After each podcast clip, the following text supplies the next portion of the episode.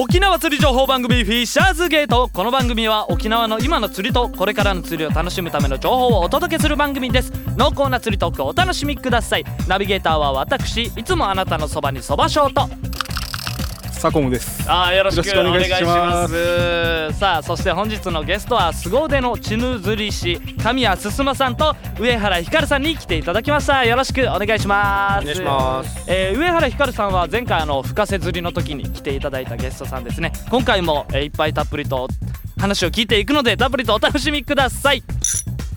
この番組はワッペン製作と刺繍の店サコムワークスがお届けいたします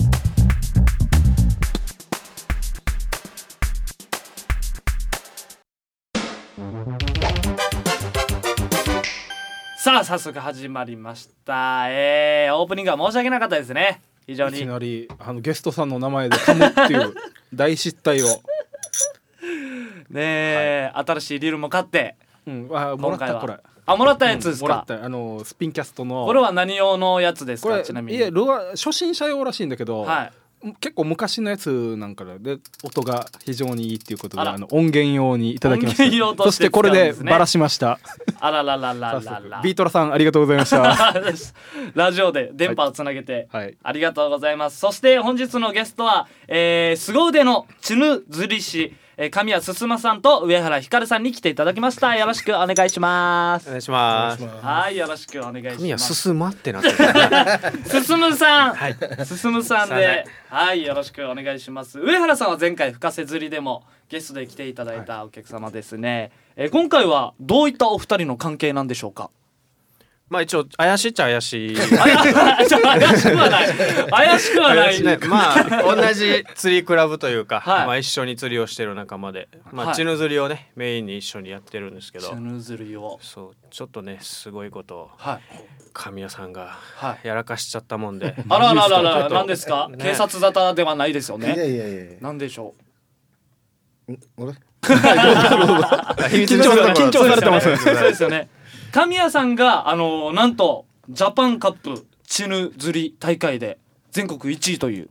はい。成績を残したと握手。これこれはあのあ上原さんも一緒に出場はされてるんですか？そうです毎年やってるんですけど、はい。まあ神谷さんが沖縄予選勝った年は僕は何も釣れずにで神谷さんが決勝行っては優勝しちゃって。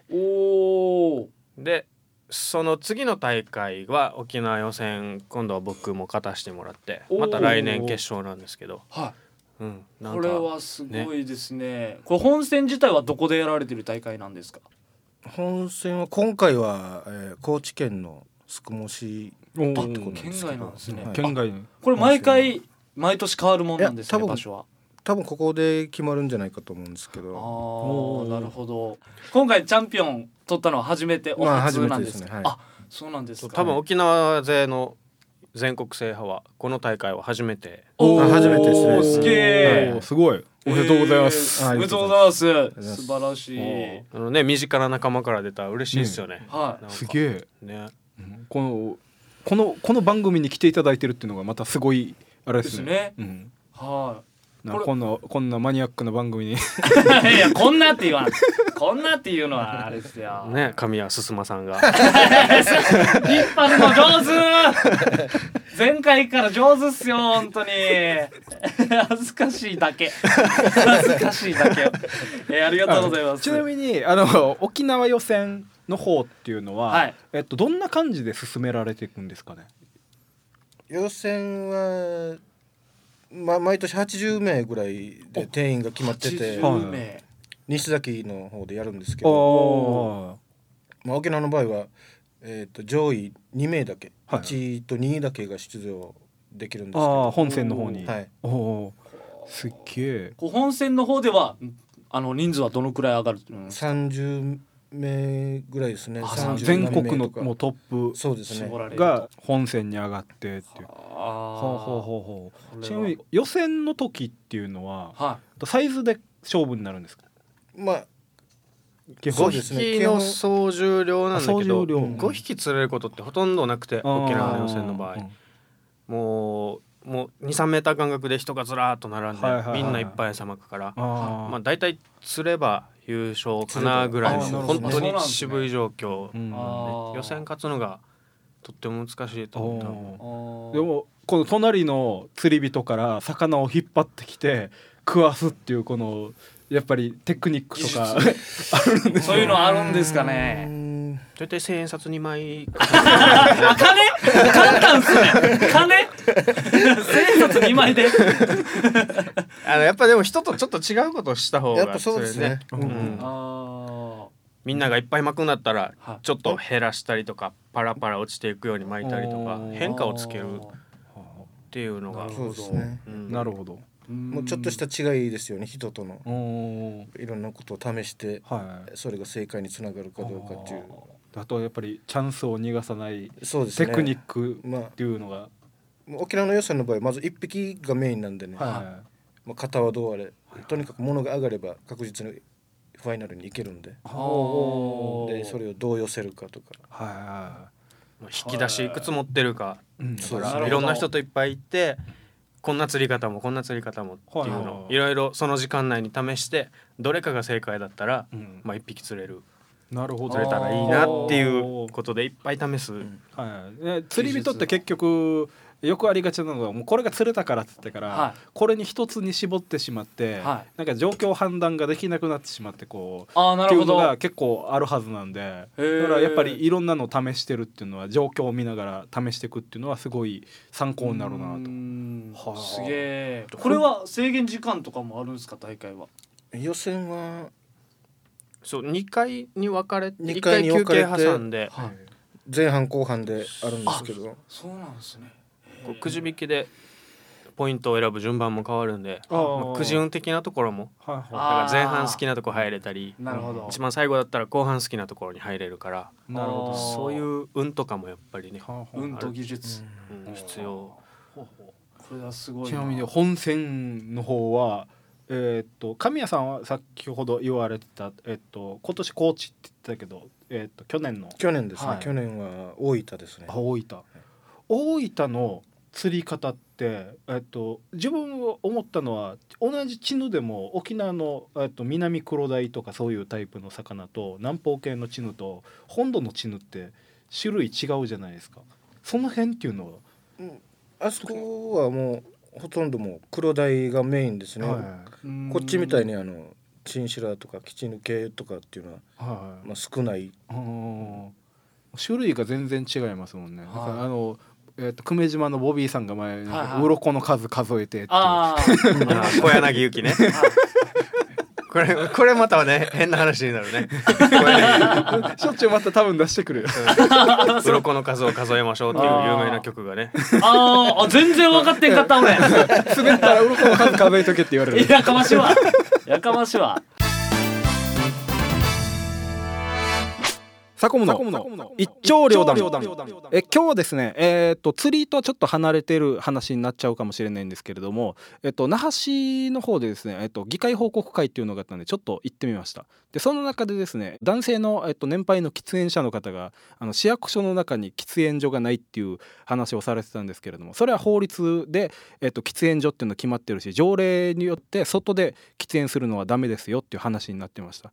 でですねちょっと思ったことがあるんですけれどもタバコの吸い殻を捨てないとかですねそういうことって基本的なことができてない結構年配の方が捨ててくっていうことが多いんですよ。でそれに対してはなんで誰も注意しないんだろうかっていうふうに思ったんですね。でこういうのを改善していくことによって、えっと、例えば釣り場とかですね、えっと、海とか川っていうのはもっと綺麗になるきっかけになるんじゃないかなと思いました。一長両断でした。これ釣り方とかっていうのはなんか特別変えたりとかっていうのはあったりするんですか？まあ、この、ね、メメガフリを使ってるうちには基本的なことはあんまり変わらないんですけどやっおぱり微妙な差ですかね、はいはい。ちょっと浮き気味にするとか。はいはいで自分なんかがやってる釣りって多分周りと全然違うんで。ああうん。でその分超過も違いますので。なるほど。これはえっと道具っていうのは、えっと、特に制限はいやないわけですあ確かにこの大会は道具制限はないです、ね、あないんですね、うえほうほうこれ神谷さん自体はこのチヌ釣りというか釣りにどういったあのきっかけで釣りを始めたんですか？きっかけ。はい。きっかけっていうのは何がきっかけかって言ったらちょっと詳しいことは分かんないんですけどあまあ、結構ね遊びながらややってて今までやってて構本格的にやろうかっていう時にはい。あの師匠に出会えたので、師匠？はい、師匠というのはヒカルさんですか？そうですね。え師匠なんですか？一応初めて言われた。自分は あのふ普段は先生とか呼んだりしてますよ。ええそうなんですか、はい。すごいえどういった関係なんですか？いやこの浮世をはい。あの知り合いなかったら知らなかったし。先ほど名前が出てきたメガフリーあそうですね。はい、前にもあえっと、はい。深瀬釣りの時に、説明いただいたやつ、あの使い方が違うんですよね。普通の一般的な考え方っていうか。うーん。まあ号数とかが書かれてなくてうん。自分でこの時使ってる仕掛けに合わせて浮きの浮き方を調整するというか、だから沈めていくこともできるし、は浮かして使うこともできるしあの海中にホバリングするっていうか、はい。水面下で止まってはい。浮きも沈みもしない状態。うんルアー的に言うサスペンドってやつ、そうそうそう。そういう状態を作れるから、まあ、自分で調整できるっていうのが面白いよねっていうことで、おーそっからまたお二人がはい。師匠弟子という関係になってえこれは大会自体ではどういどうなんですか？やっぱりライバルとしてああもう口も聞きたくない。やっぱり何かやりそうではありますね。そばで見てて。そうですね。あまり気にはしないようにはしてる。んですけどこれ見方によってはただヒカルさんがトゲがあるだけ。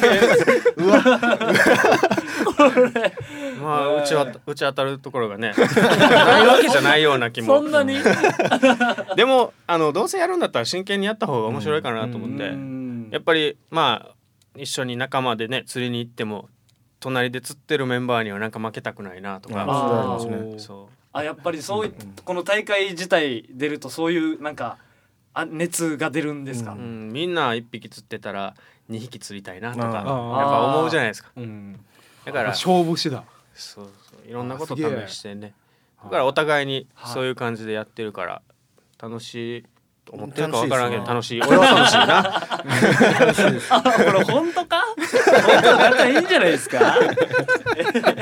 普段も釣りお二人で一緒になんかプライベートとかでも行ったりするんですか？まあ行きますよ。